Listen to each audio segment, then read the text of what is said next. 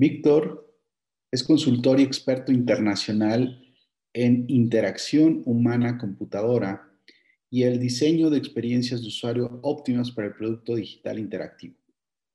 Es el fundador y director de Experientia, una agencia de consultoría e investigación que ayuda a las empresas en México y América Latina a diseñar y crear mejores productos y servicios digitales. Con sede en la Ciudad de México y en San Andrés Cholula, presta servicios a organizaciones en sectores como el minorista, logística, salud, gobierno, telecomunicaciones y finanzas. Ha ocupado cargos como profesor, profesor e investigador en la Universidad de Manchester, Reino Unido, en la Universidad de Azuray, Ecuador, y en la Universidad de California en Irvine. Es profesor de extensión universitaria en el ITAM y enseña sobre innovación, pensamiento de diseño, diseño de producción y gestión estratégica de tecnología. El doctor González recibió instrucción en el programa ejecutivo Innovation Master Series y el programa Strategic Innovation and Design Thinking, ambos en el D School, Escuela de Diseño de la Universidad de Stanford. También ha participado en el programa de capacitación para líderes académicos en el MIT y es experto en el diseño de métodos ágiles certificados como Scrum Master, Scrum Pro Owner Certificate for the Scrum Alliance en Estados Unidos.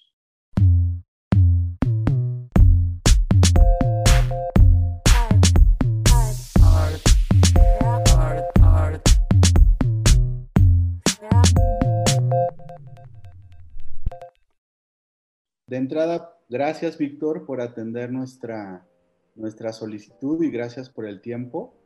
Eh, sé que has estado con la agenda un poco cargada entre la consultora, entre los cursos que ya vi al cual me voy a escribir, este, y pues, pues también enfocado ahí con el tema de algunos otros proyectos que seguramente traes. Y déjame, déjame empezar porque me gustaría llevarla eh, la entrevista, conversación a través de tres tópicos. El primero es la tecnología, que me gustaría ver tu punto de vista en relación a algunos temas. La transformación digital, que pues la vemos por todos lados y nos gustaría que la desmitificáramos un poco.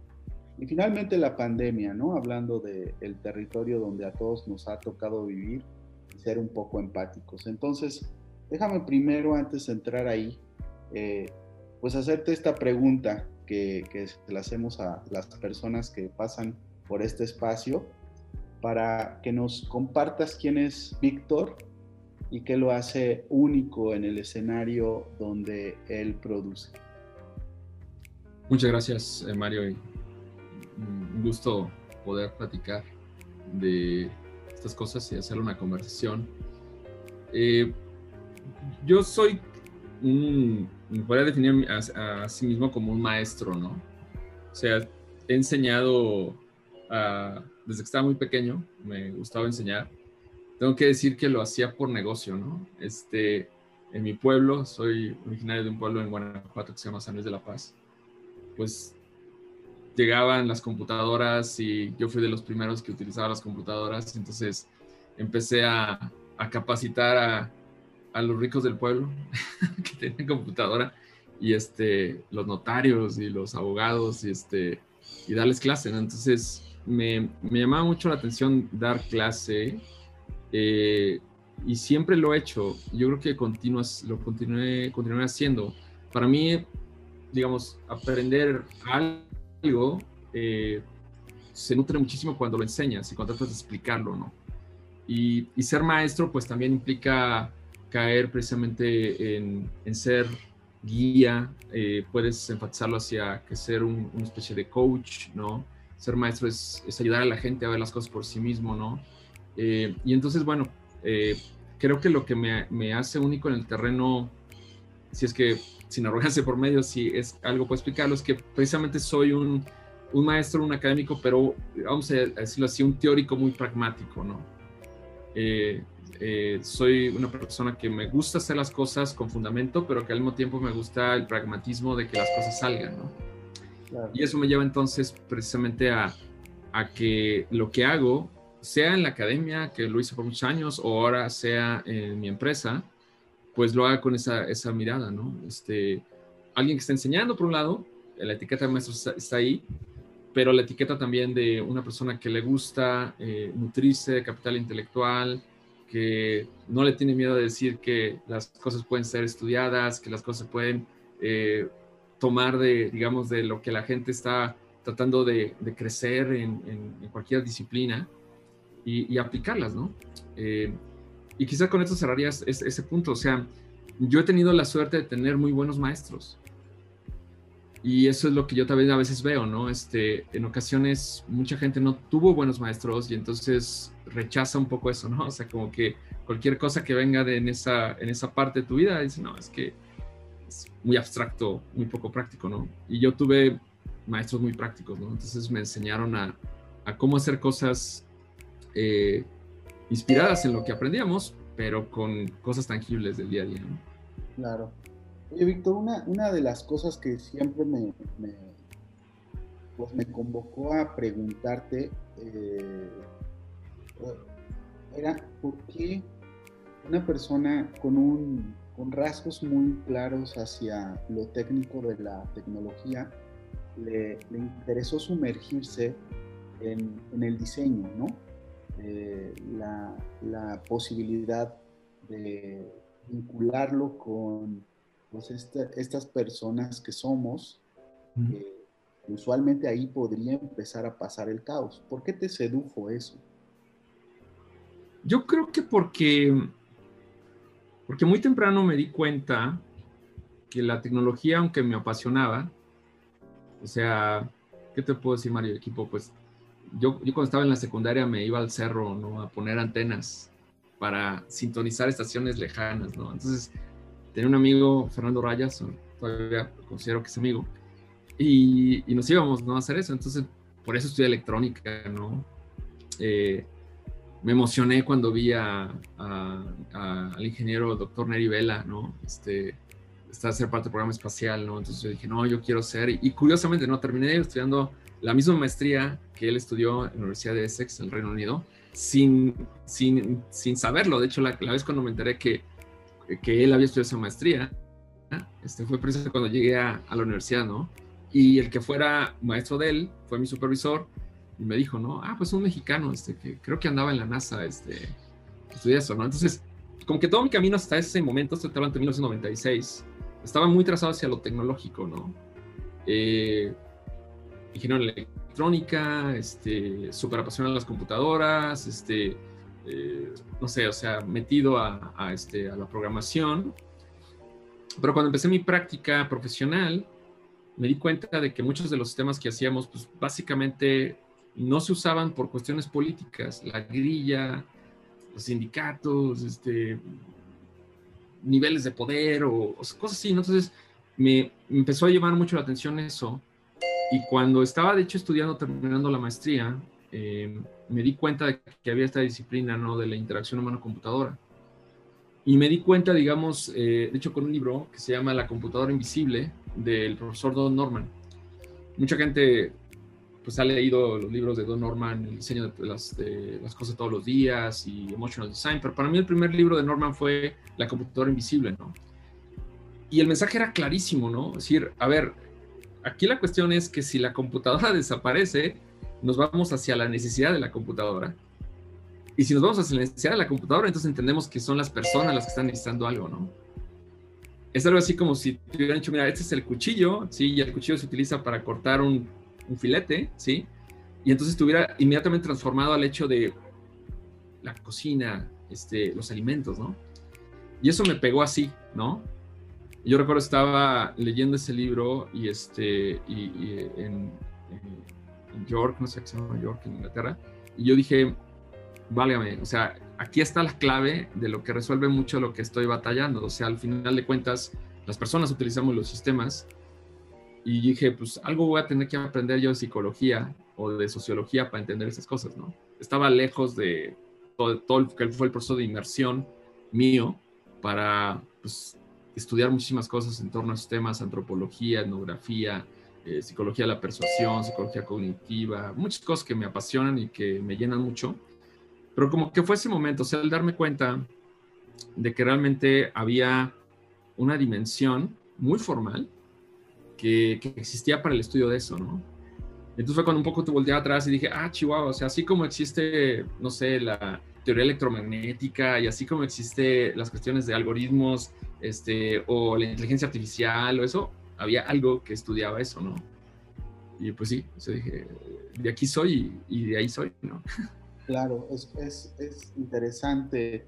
lo que me hace preguntarme otra cosa, eh, tú estás viendo que está... Eh, y ahorita lo que hiciste fue convocar rápidamente estos conceptos de UX, UI y, todas estas cosas. Mi, mi, pregunta iba a ser en relación a tecnología, pero, eh, pero hablando de esto y con todo este bagaje de información y de personas que se han dedicado, supongo que con, con la misma apertura de ojos que tú tuviste, a descubrir el diseño, ¿piensas que muy posiblemente se abrió una nueva era de la tecnología eh, que abarca pues todo este tema de diseño la tecnología tiene su espacio y es del uso de la tecnología eh, el diseño o muy posiblemente por el otro lado nunca la tecnología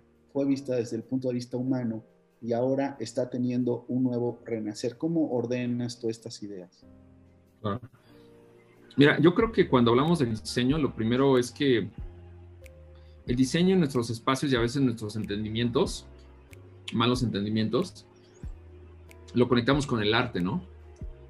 Lo conectamos con el hecho de que hay un patrón, un patrona, y que esos son los que patrocinan, ¿no? Este, el arte, hay, que, hay, que, hay que convencer al patrono, ¿no? Hay que llevarlo. Y cuando nos vamos hacia el diseño de lo que realmente es, o sea, el diseño como tratar de entender soluciones para personas, ¿no? Eh, entonces empezamos a ver realmente que el diseño centrado en las personas, que, que yo descubrí cuando leía The Invisible Computer, me empezaba a, hacer mucho sentido por la cuestión metodológica, ¿no? O sea, la cuestión procedural, la cuestión incluso como estructurada a nivel como de método científico, ¿no? Y bueno, pues yo, o sea, yo, imagínate, yo cuando empecé a leer eso, yo estaba haciendo simulaciones de, de, de redes de alta velocidad para transferencia de videoconferencia. Se llamaban protocolos de reservación. O sea, lo que ahora es, es más, lo que ahora estamos haciendo, eso esto no existía. Y yo estaba haciendo, junto con el profesor Gambari, protocolos para precisamente optimizar la administración de esas redes y que pudiéramos tener, eh, empezar a tener las primeras simulaciones en cuanto a eso, ¿no? Entonces, pues, más técnico no se podía, o sea, estaba haciendo yo simulaciones y todo, y de repente se encuentra este, este balance, pero, pero empiezo yo a ver entonces cómo es que el, el diseño central de las personas daba un método, daba un procedimiento, había pruebas, había, no entendía todavía muchas cosas, pero me daba cuenta de que había procedimiento para poder integrar esas cosas. Y, y de alguna manera el diseño, pero más como entendido como el procedimiento, el diseño central en, los, en las personas, a lo largo de los años, ya estoy hablando ahí de los 2000, 2005, 2010, 2000, por ahí más o menos, empieza a entrar otra vertiente de diseño, o sea, un diseño más como caído hacia lo, artístico, ¿sí? El diseño de los nuevos espacios, los espacios de realidad aumentada, las expresiones de arte, o sea, la disciplina como tal de interacción humano-computadora ha ido cambiando. Mira, la que yo, la que yo, con la cual yo me topé era una disciplina de interacción con la computadora muy cargada hacia la ingeniería. Ah, pero poco a poco se fue transformando y después se fue metiendo más hacia cuestiones del diseño, pero diseño entendido como más conectado, te digo, al arte. Y entonces tú ves en, los, en las revistas y en, y en las publicaciones y todo, pues que este, esta interacción humano-computadora es más de redes de sensores y performances y cosas por el estilo. Y de hecho, el punto en el que estamos ahorita ya es más bien un punto donde está más bien los valores de participación cívica, expresión eh, de compromiso al medio ambiente, eh, sustentabilidad, este, o sea, otras cosas, ¿no? Yo, yo realmente eh, me sigo inclinando más por la visión original, ¿no? este diseño de las personas, tratando de entenderlos desde el punto de vista cognitivo. Pero definitivamente en ese margen de maniobra, en ese, en ese movimiento, tú puedes ver cómo es que el diseño de diferentes tipos de diseño, el gráfico, el diseño industrial, el diseño más pegado, porque hay que decirlo, o sea, muchos diseñadores se han formado dentro de facultades de arte. Entonces, la forma en la cual ven el diseño no es el diseño como lo ve un, un diseñador industrial, por ejemplo. Entonces, y, es válido, o sea, ellos tienen una expresión del diseño diferente. Entonces, esta mezcla de cosas y multidisciplinaria eh, es lo que ha llevado entonces a que ahora pues tengamos escenarios, te digo, donde ya en un, digamos, en temáticas más recientes de las conferencias más importantes de diseño, diseño de interacción me refiero, o interacción humano-computadora, hay muchos de esos elementos, ¿no? De, de, de, esa, de esa cuestión, ¿no? O sea, como, como diferentes definiciones del diseño, diseño más procedural, diseño más orientado poco a poco hacia expresiones, eh, eh, digamos, de artísticas, y ahora a lo mejor, no sé, un diseño más como ecológico, por ejemplo, de alguna manera. Claro. Eh, y ahí es donde entonces también puede haber ciertos, ciertas malas interpretaciones cuando hablamos dentro del contexto de tecnología o desarrollo tecnológico, porque entonces de repente pues, tú dices, oye, pues vamos a contratar a unos UXers, ¿no? A unos este, profesionales de la experiencia del usuario. Bueno, te puedes topar con algunos como yo, más cargados a la ingeniería, más procedurales, más cuestiones de método, más cuestiones de meter la teoría cognitiva, y de repente puedes contratar a algunos que más bien fueron formados dentro de contextos donde la experiencia de usuario es más bien una expresión cargada hacia el arte.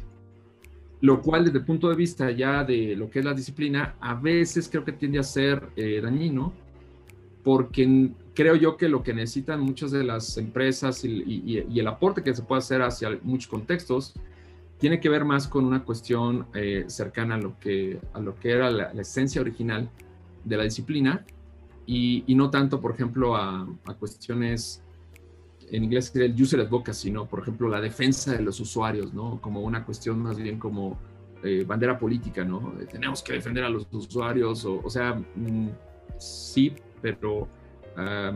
o simplemente un, un, diseño muy cargado a, a, lo que a veces vemos como resultado de, de un extremo, ¿no? Es decir, un diseño que no es factible desde el punto de vista tecnológico. O sea, que es muy bonito, que es muy estético, pero que no es práctico. Claro, entiendo.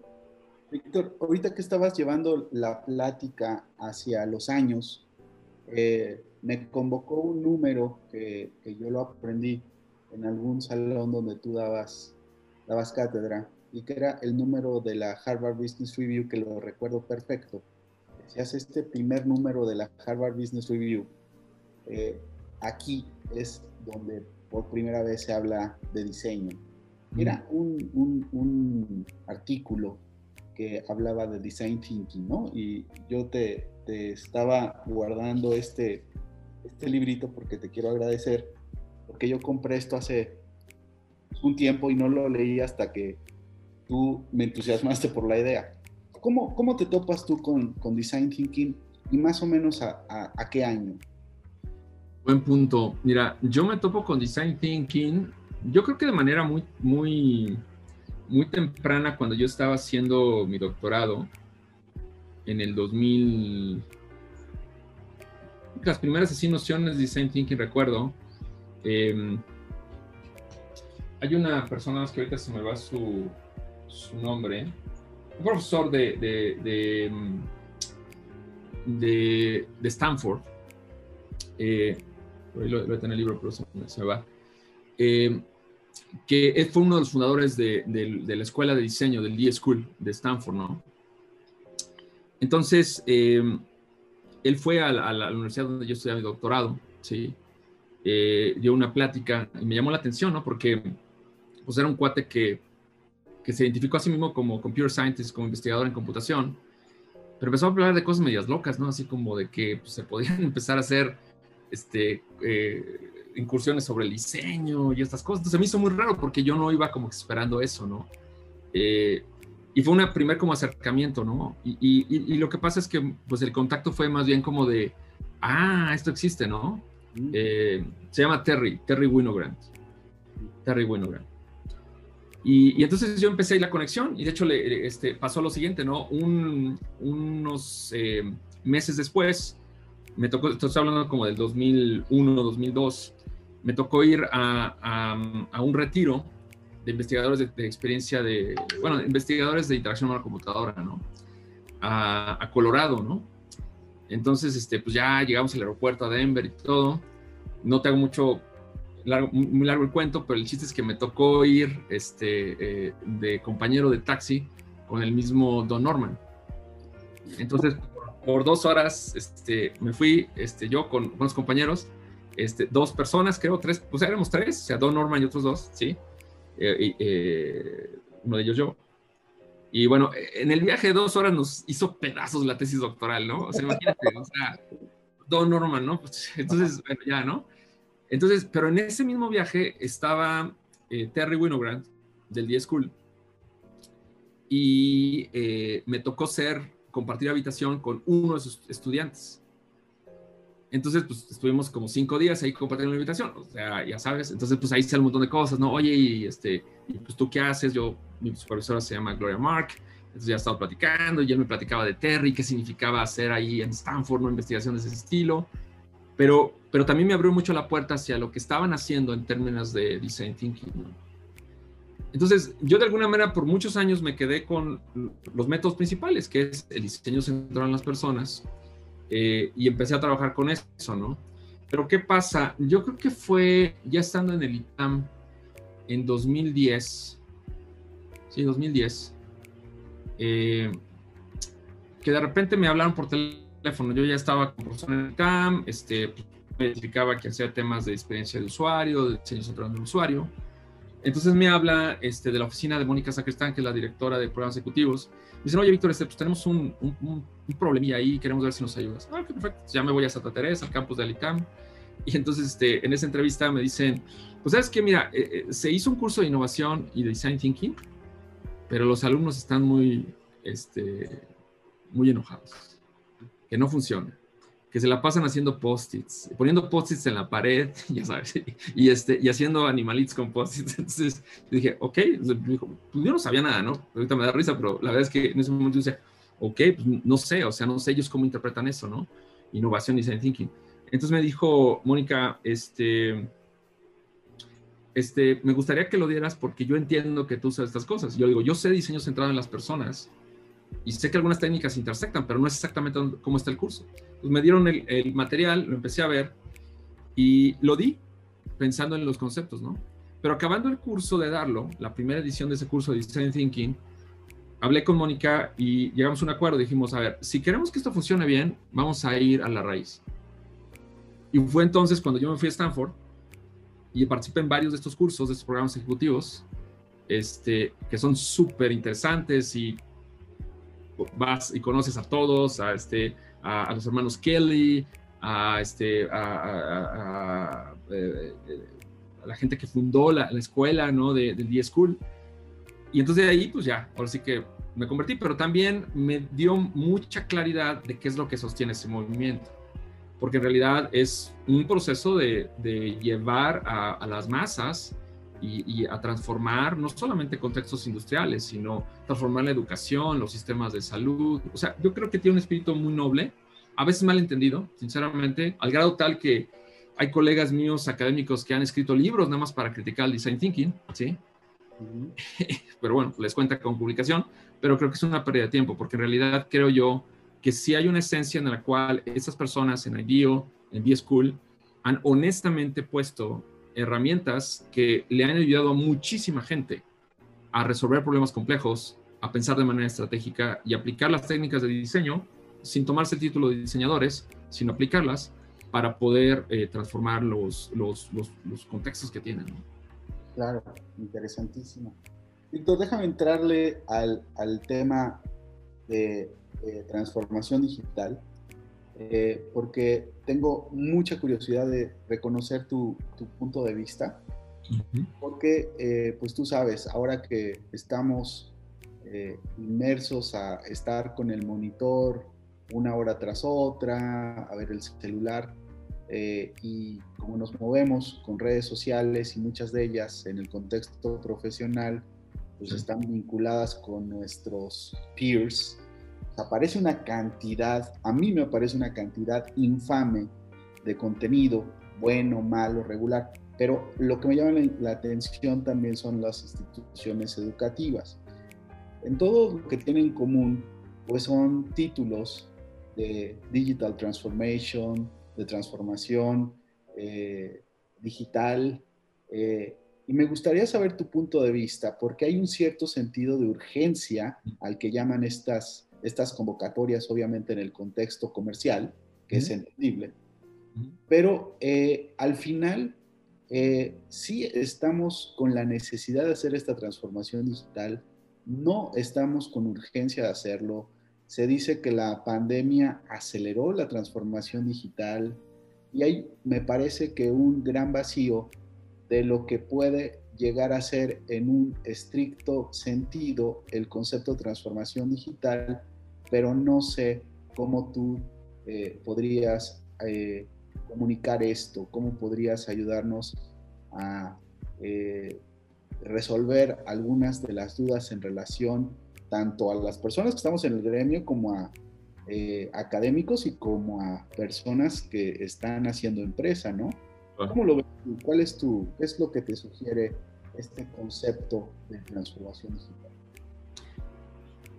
Yo, yo creo que la transformación digital eh, al día de hoy, lo que el término, ¿no? Porque al final, como tú mencionas, o sea, pues son palabras, términos que a veces podrían más bien estar tratando de representar la agenda comercial de ciertas empresas, lo cual es válido, ¿no?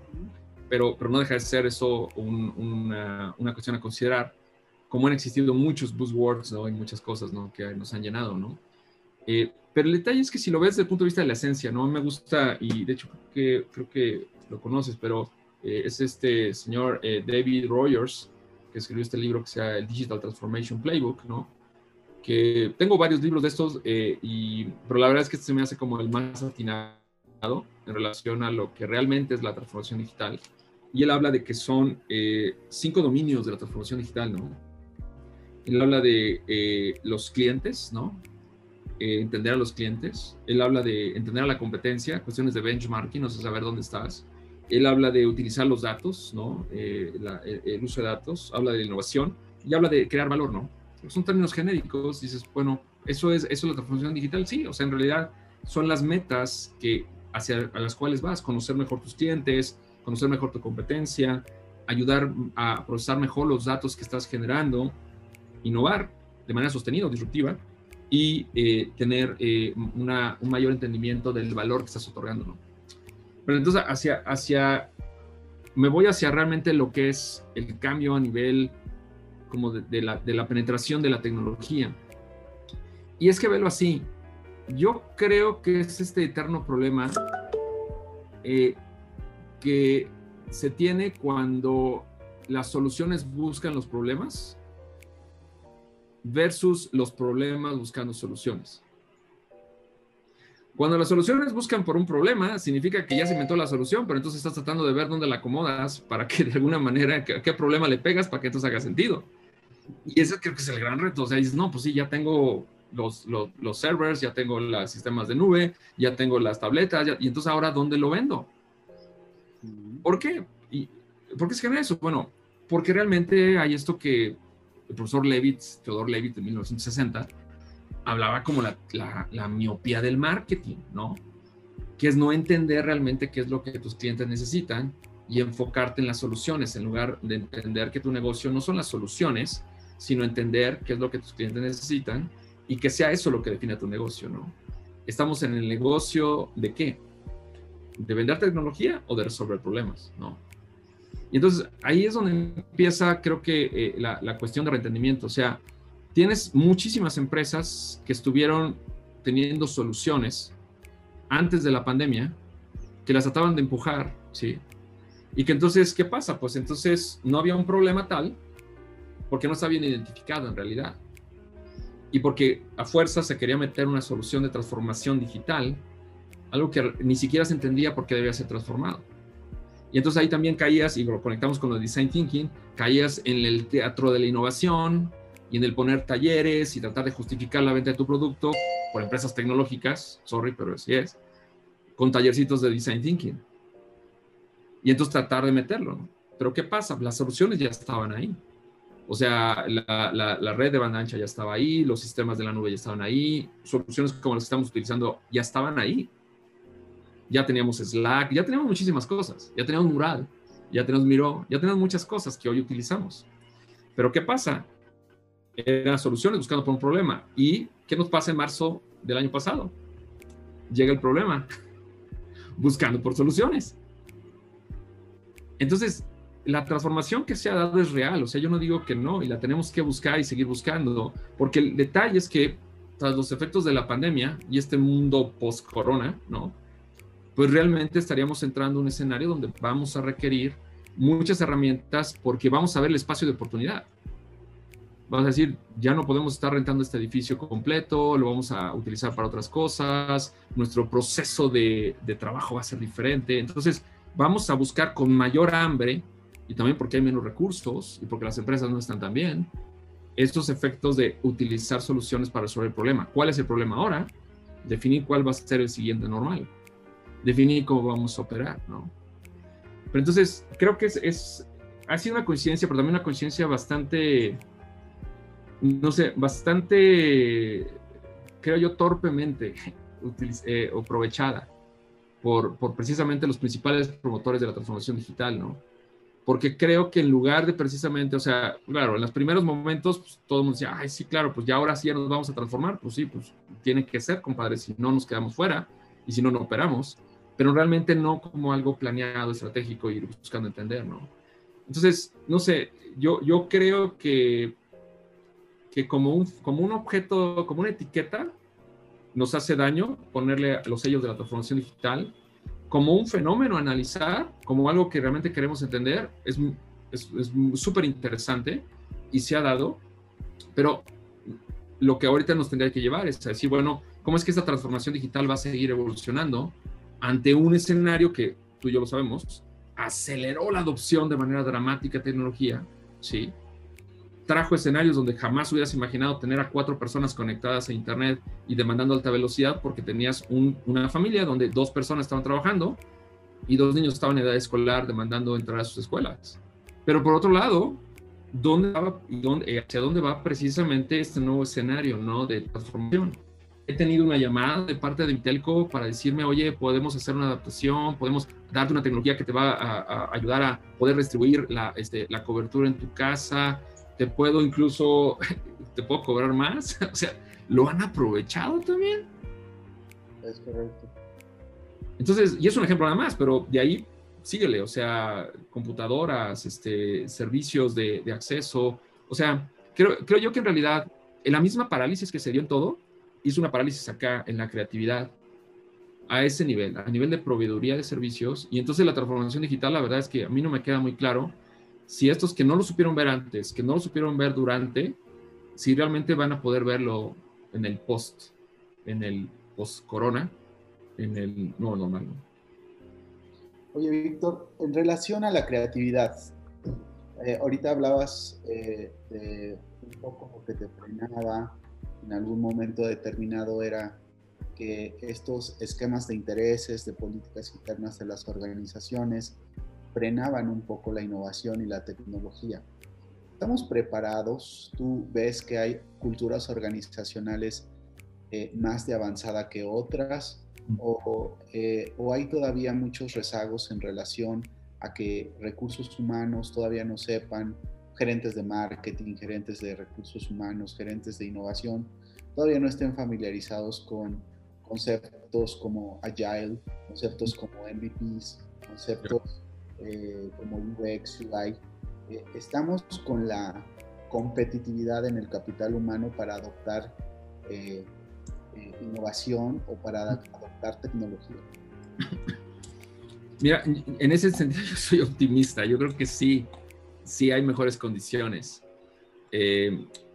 digamos, como para poderlo contrastar con lo último que te dije. O sea, es que detalle es que es como si ahorita, así lo siento, como si ahorita estuviéramos hablando de la industria de trenes en los 50 o 40, ¿no?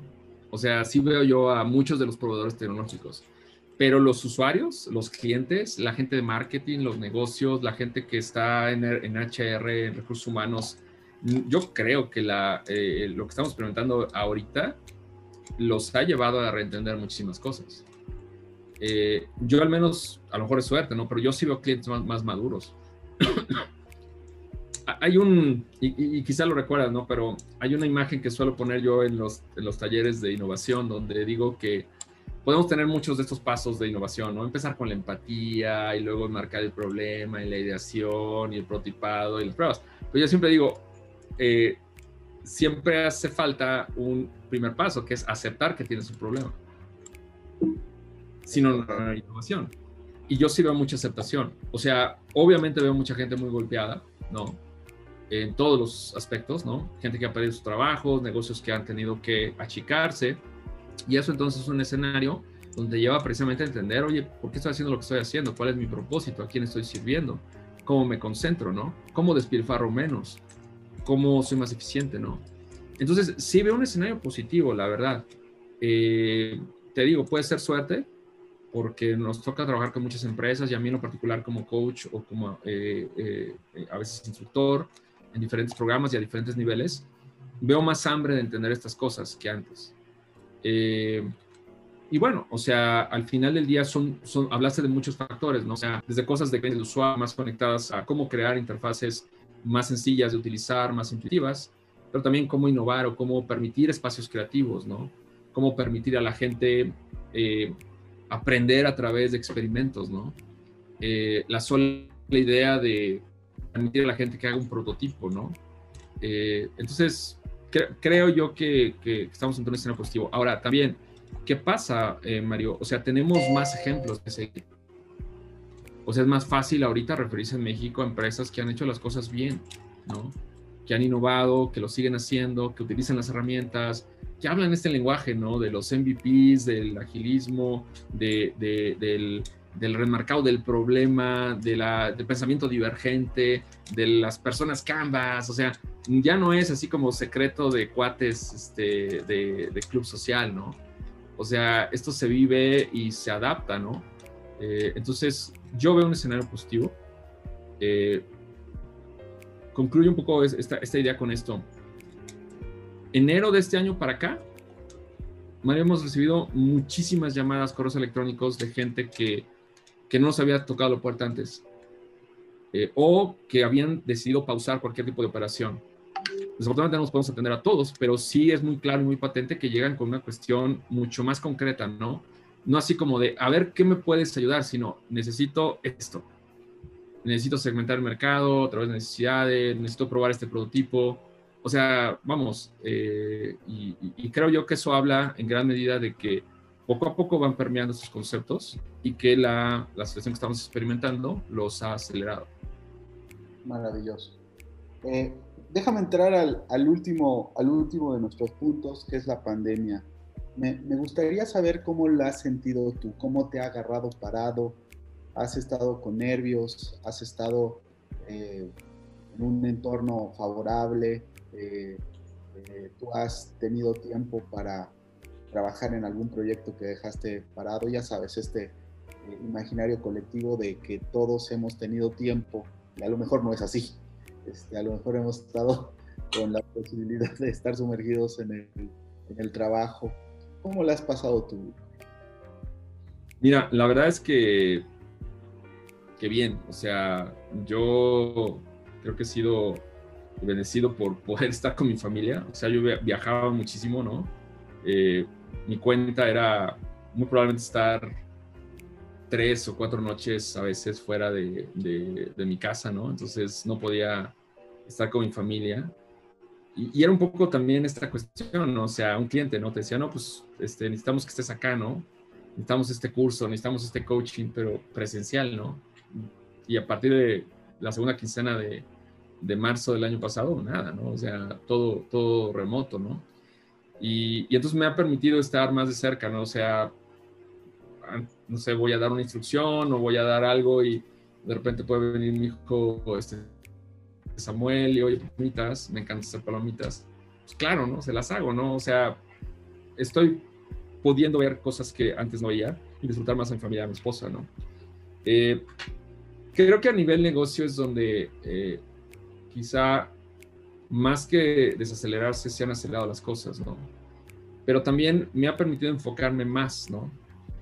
Por ejemplo, nosotros eh, en 2019, en septiembre, entre, entre agosto y, y, octubre de 2019, diseñamos un programa que llamamos seminarios, seminarios profesionales, que tenemos tres tipos de seminarios, ¿no?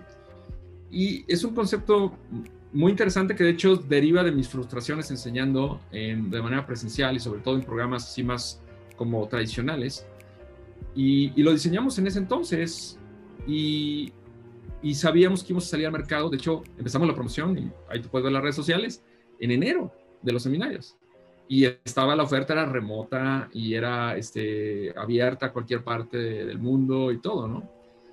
Nos llegó la pandemia cuando estábamos arrancando el seminario. Eh, y llevamos ya de uno de ellos cinco ediciones, este, de otro cuatro ediciones. Estoy hablando de periodos de dos meses que han estado algunos al mismo tiempo y otros corriendo. Se hace muy intenso, ¿sí? Y me ha permitido concentrarme en ese concepto, eh, cosa que a lo mejor que si yo estuviera viajando como antes, no lo podría hacer, ¿no? Entonces yo tengo las sesiones, por ejemplo, de seminarios de 9 a, perdón, de 7 a 9 de la noche, 9 y media, eh, muy, muy bien, nueve y media me pongo a ver algo con mi esposa o cada quien nos ponemos a practicar Duolingo o algo así. Son esas cosas que yo creo que el hecho de que estés cerca, el hecho de que estés en un solo espacio, eh, sí me ha hecho a mí más enfocado en, en las cosas que he podido lograr. Em, quisiera también aderezarlo con la parte también que ha sido complicada en el negocio. O sea, si hubo momentos el año pasado, sobre todo de abril, mayo, junio, donde los clientes que teníamos de repente, pues ya sabes, ¿no? O sea, se echaron para atrás, ¿no? Y, y entonces había, había una cuestión de incertidumbre. En realidad fue, fue un periodo bastante, eh, digamos, bueno para nosotros en el sentido que nos pudimos mantener, no tuvimos que recortar a nadie. Pero también fue un periodo en el cual nosotros hubiéramos estado esperando hacer otras cosas. Entonces sí te genera como que cierta, no, no, no frustración porque sabes lo que estás enfrentando y lo que estamos enfrentando a nivel global, que en realidad es lo que vamos a hacer, ¿no? Mi, la, experiencia ahora, mi, el, esfuerzo que ahora hago yo en, experiencia, yo jamás habría sido ahorita lo que tenemos, ¿no? O sea, entonces, pues, eh, creo, que al final del día eh, es, un, es una cuestión, tengo que admitirlo, positiva, ¿sí? Pero que también nos ha permitido ser más empáticos con nuestros clientes, ¿no? Y reconocer que algunos de los que sí tenemos, y, y conservamos varios clientes que están en sectores muy golpeados, nos ha permitido precisamente hacer ajustes para poderlos apoyar a pesar de...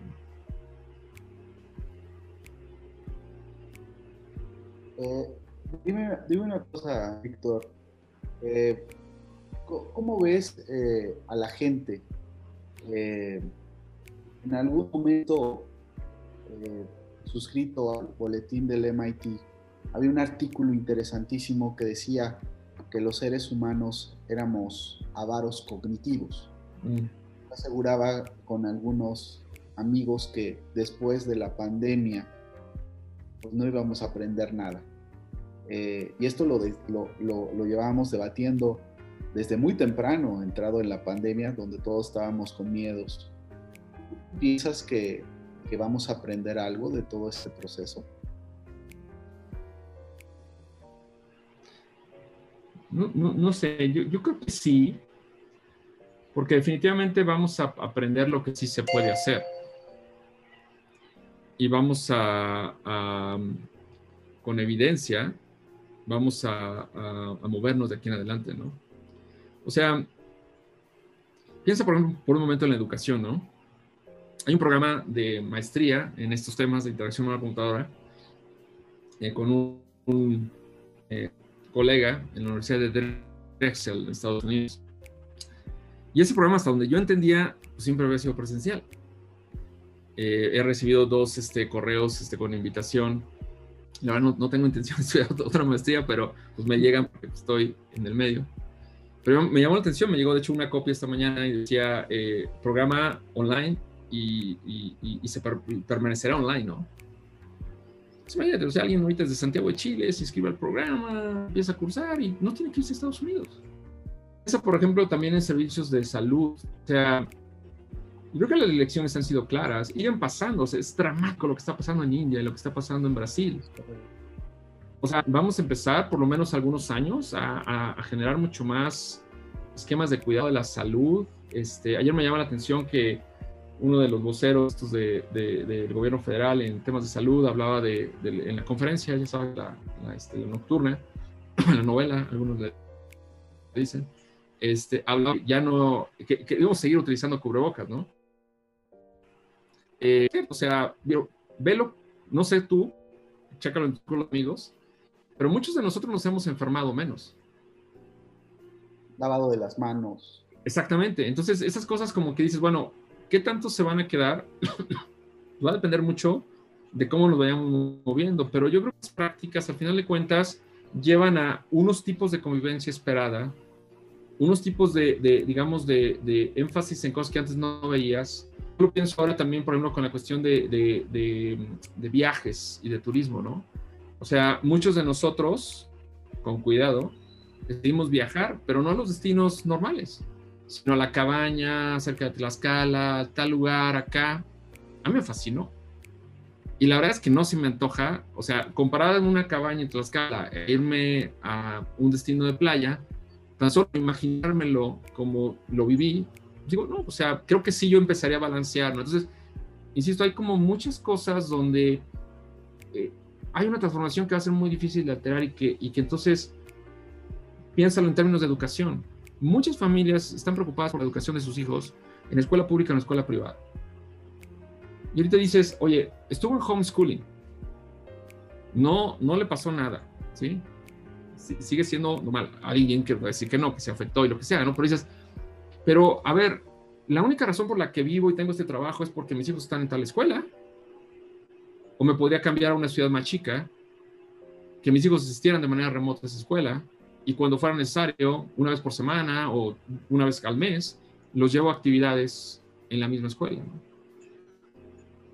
Yo lo veo y como me conoces, soy muy optimista y muy, muy, divergente en el sentido y no creo que, que no vayamos a aprender ni lecciones ni tomar oportunidades, ¿no?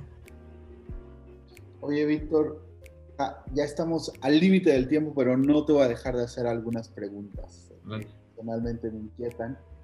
Y también siguiendo eh, tendencias y algunos tiers que por ahí andan, unos más interesantes que otros. Eh, hay una comunidad eh, que está ligada al diseño de futuros y, empezar a jugar con estos temas de alto impacto, en alto alcance. ¿Tú qué, es lo que piensas? ¿Es interesante ponerles atención? no es interesante? ¿Cuál es tu punto de vista? Mira, yo creo que creo que es muy importante el, comenzar a ver eh, la responsabilidad que tenemos y que el diseño de futuros, por ejemplo, pláticas que he tenido, no tengo el gusto de conocerlo, pero he platicado, eh, mensajes con Jorge Camacho, ¿no? Eh, que estaba antes en Uncommon y que es profesor de Monterrey y está muy metido en el tema de diseño de futuros. Y, me llama mucho la atención que la visión que él tiene, y muchos tienen, es precisamente hacia, ok, lo estoy haciendo no tanto porque me interesa ser futurólogo, sino porque lo que me interesa es dejar un legado, eh, ser responsable, ser un buen ancestro, ¿no? Y eso es mucho la visión también de, gente como Alan Cooper, ¿no? O sea, ¿cómo puedes ser un buen ancestro, ¿no? Yo creo que es una responsabilidad, ¿no? Eh, y yo creo que las compañías, así como hay esos programas de sustentabilidad y esas cosas, eh, deberían tener eh, esfuerzos de diseño de futuros para ver qué es, o sea, qué van a dejar, cómo lo van a dejar. Y yo creo que aquí es donde también entran muchísimo las ideas de innovación disruptiva y de, y de obsolescencia de las compañías. Theodore Levy en 1900 escribe todas, de todas las ideas de la miopía del marketing y las conecta precisamente con el hecho de que tarde o temprano, si te concentras en producto, vas a desaparecer como compañía. Pero por otro lado, si las complementamos con lo que dice Clayton Christensen, también vamos a entender que tarde o temprano vamos a ser eh, eh, disrupted, ¿no? Alguien nos va a generar disrupción y vamos a desaparecer del mercado. Esa es la realidad. Pero el detalle es que nadie, o sea, como nadie quiere morir, pues ni, tampoco ni, nadie piensa que la compañía va a morir. Entonces, hay un libro que, eh, que lo escribió Lisa Bodell, que se llama Kill the Company, ¿no? Que es esfuerzo más, como de, ver al futuro que te podría destruir a tu compañía, ¿no?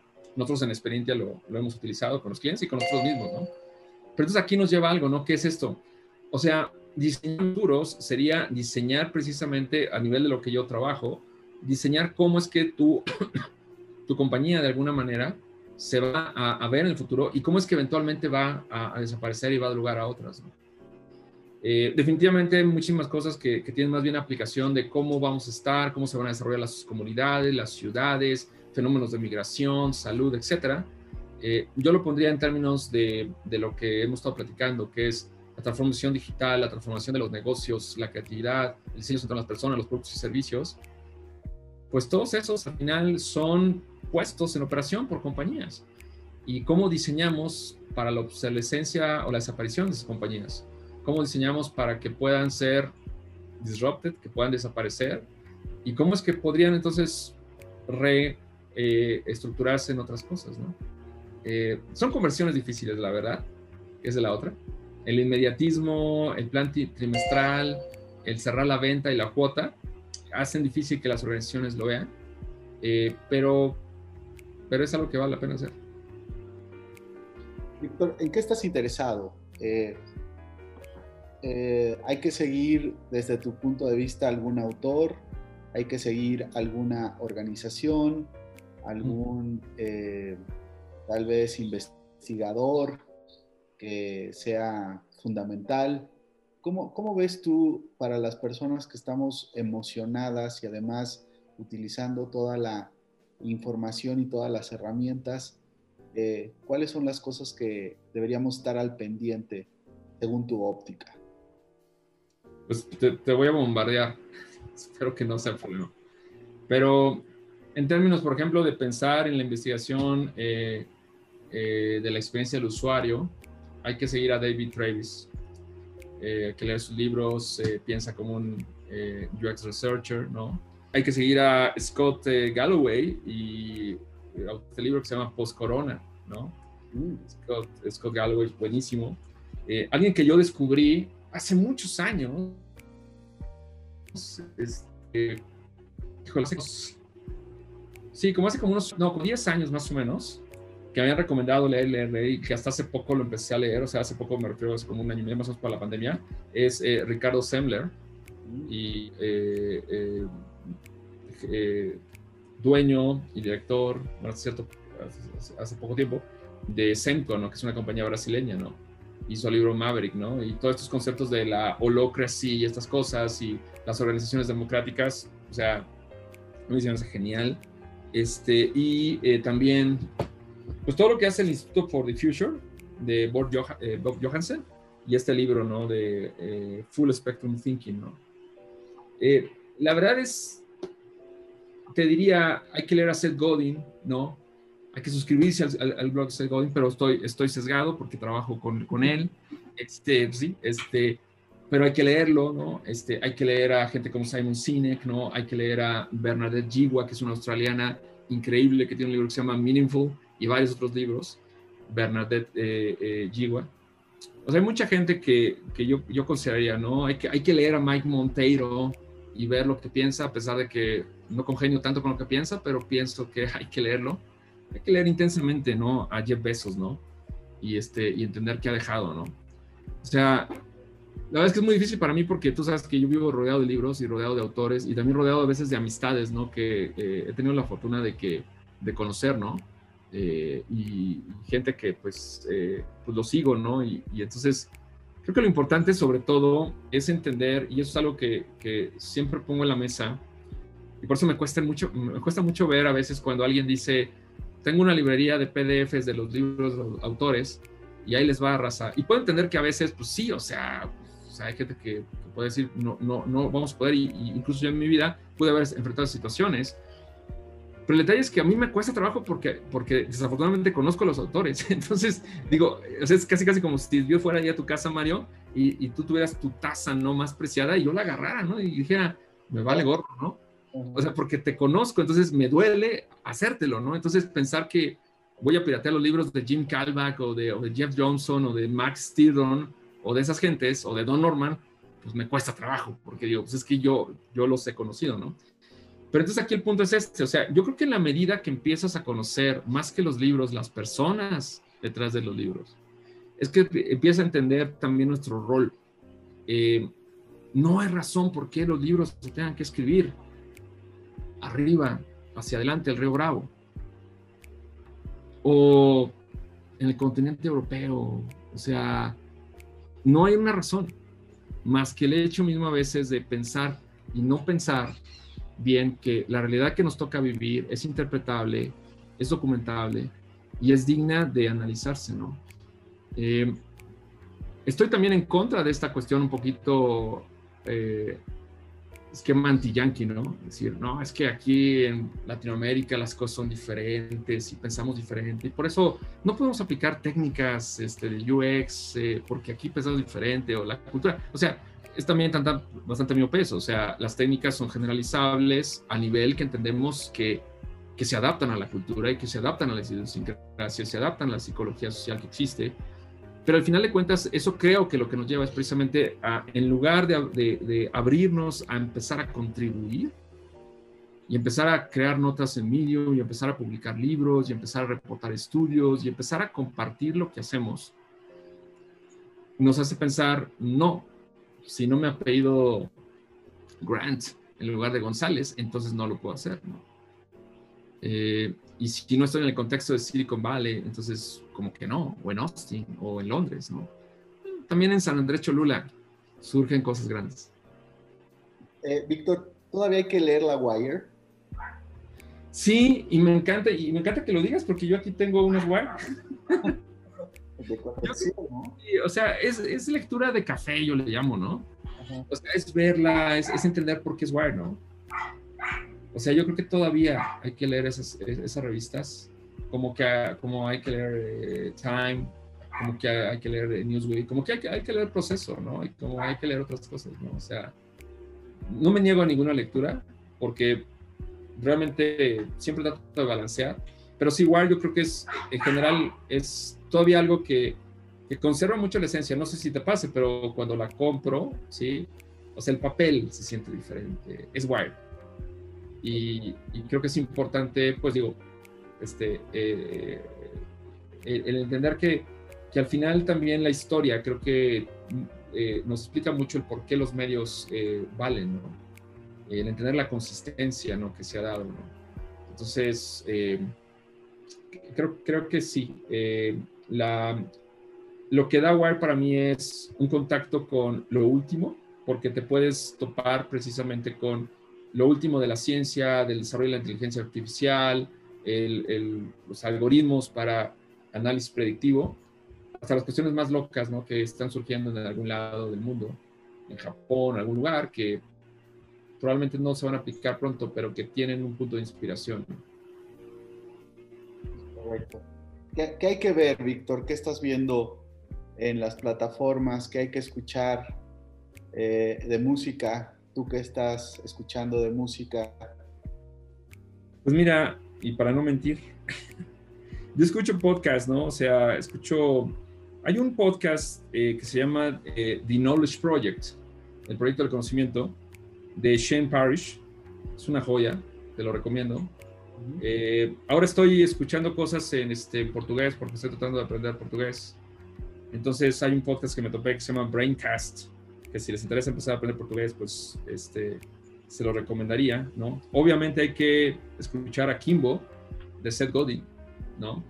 Y ver qué es lo que nos dice el, señor Seth Godin cada, cada, este, eh, pues cada semana, los, los miércoles, ¿no? Yo escucho a Simon Sinek, yo escucho el podcast de, de eh, eh Review, este, eh, en fin, hay uno que eh, se llama Six Pixels of Separation, también, que me gusta.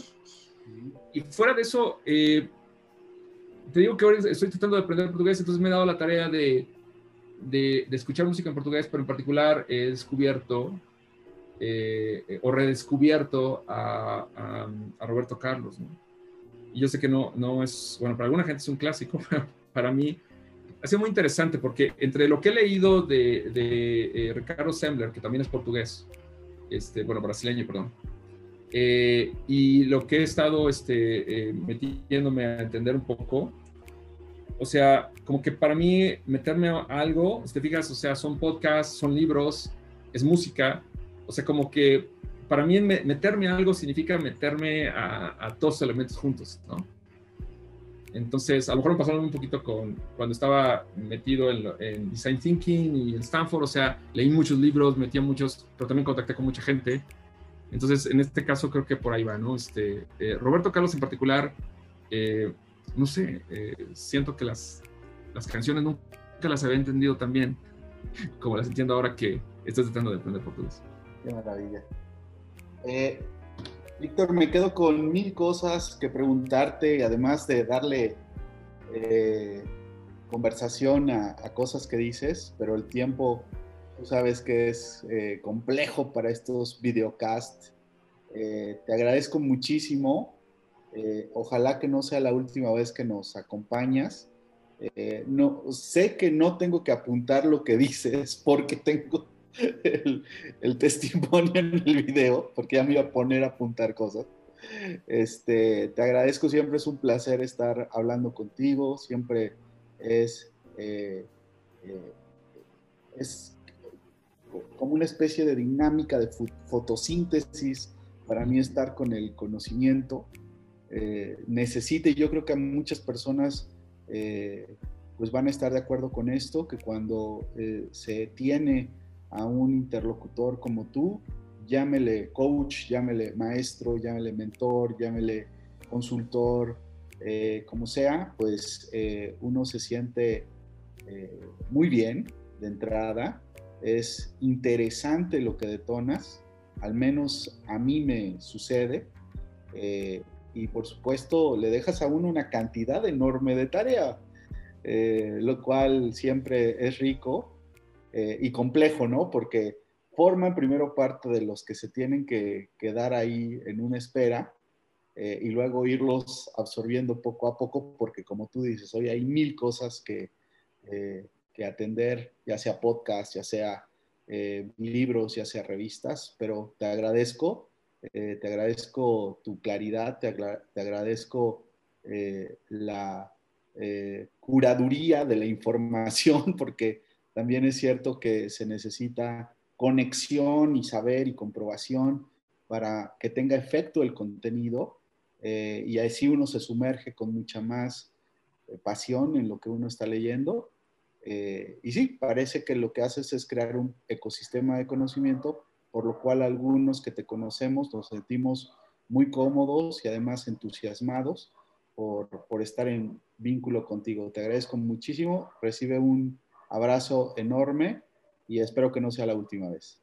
Muchas gracias, muchas gracias a ti, Mario. Al contrario, gracias por tus palabras este, inmerecidas. Eh, y bueno, súper grato platicar contigo. Un abrazo, cuídate. abrazo.